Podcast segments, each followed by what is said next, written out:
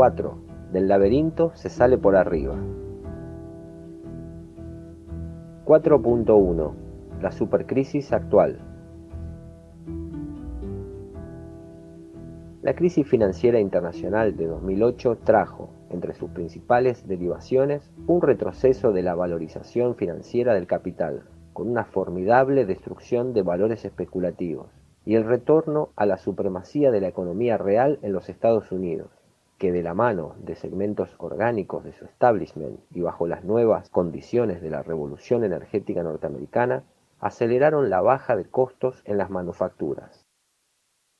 En nuestro país ello implicó un límite insalvable al modelo de acumulación vigente, basado en el estímulo a la demanda, que no fue debidamente reorientado hacia la potenciación de la oferta, iniciando un proceso de pérdida de competitividad sistémica. La devaluación de 2014 podría fungir como el hito que demarca el inicio de un esquema que bajo diferentes variantes políticas, pero idéntico sustrato en la teoría subjetiva del valor, han conducido a la economía nacional al calamitoso estado en que se encuentra. De allí a la fecha encontramos como factores comunes una estrategia fiscal de déficit sistemático cada vez más insostenible, un persistente saldo negativo en la cuenta corriente de la balanza de pago y una política monetaria que incentiva el crecimiento del déficit cuasi fiscal. El deterioro se acelera con la llegada al gobierno de la Alianza Cambiemos, que insiste en un proceso de apertura y alineamiento de los precios internos con los internacionales, en el mismo momento en que, en dirección inversa, a partir de la asunción de Trump en los Estados Unidos, la Administración del Comercio Exterior vuelve a ser un poderoso instrumento de protección y estímulo de las producciones fronteras adentro. Como consecuencia de aquella política, los precios de los alimentos pasan a ocupar una significativa porción de los ingresos de trabajadores activos y pasivos, impidiendo consumos menos esenciales, contrayendo el mercado interno.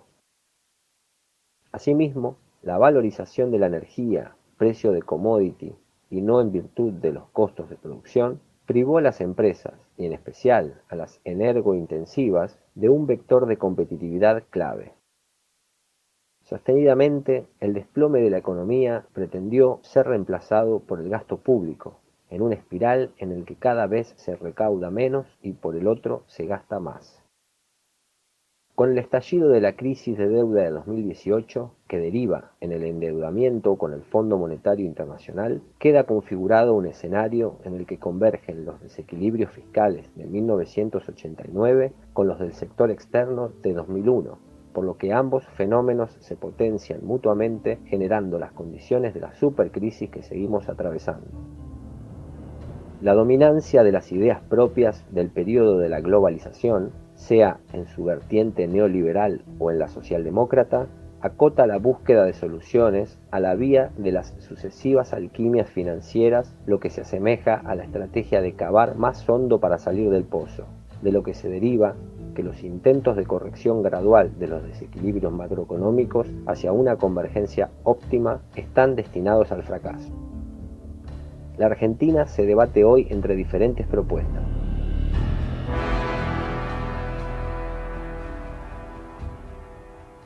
Desde las formaciones políticas de mayor representatividad institucional, la insistencia en la prolongación sin solución de continuidad del actual esquema con permanentes correcciones en el margen que eviten el estallido de las tensiones incubadas en los exuberantes desequilibrios en el orden fiscal y externo.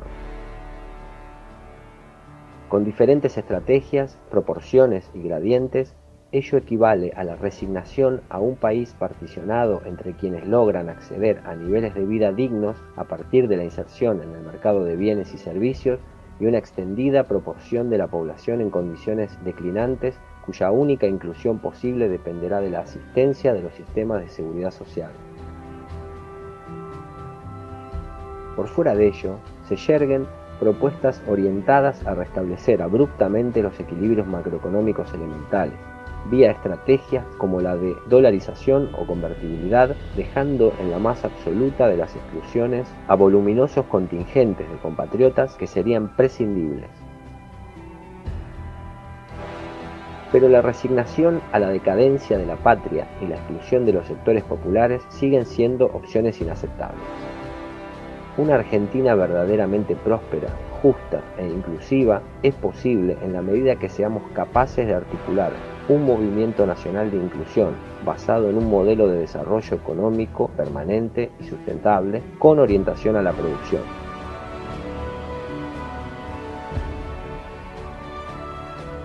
La supercrisis no es un callejón sin salida, sino un laberinto del que se sale por arriba, mediante la mancomunión conceptual de la dirigencia sindical, empresaria, religiosa, política y social que construya la prevalencia de la idea, tantas veces vertida por su santidad Francisco, de que el todo es superior a las partes.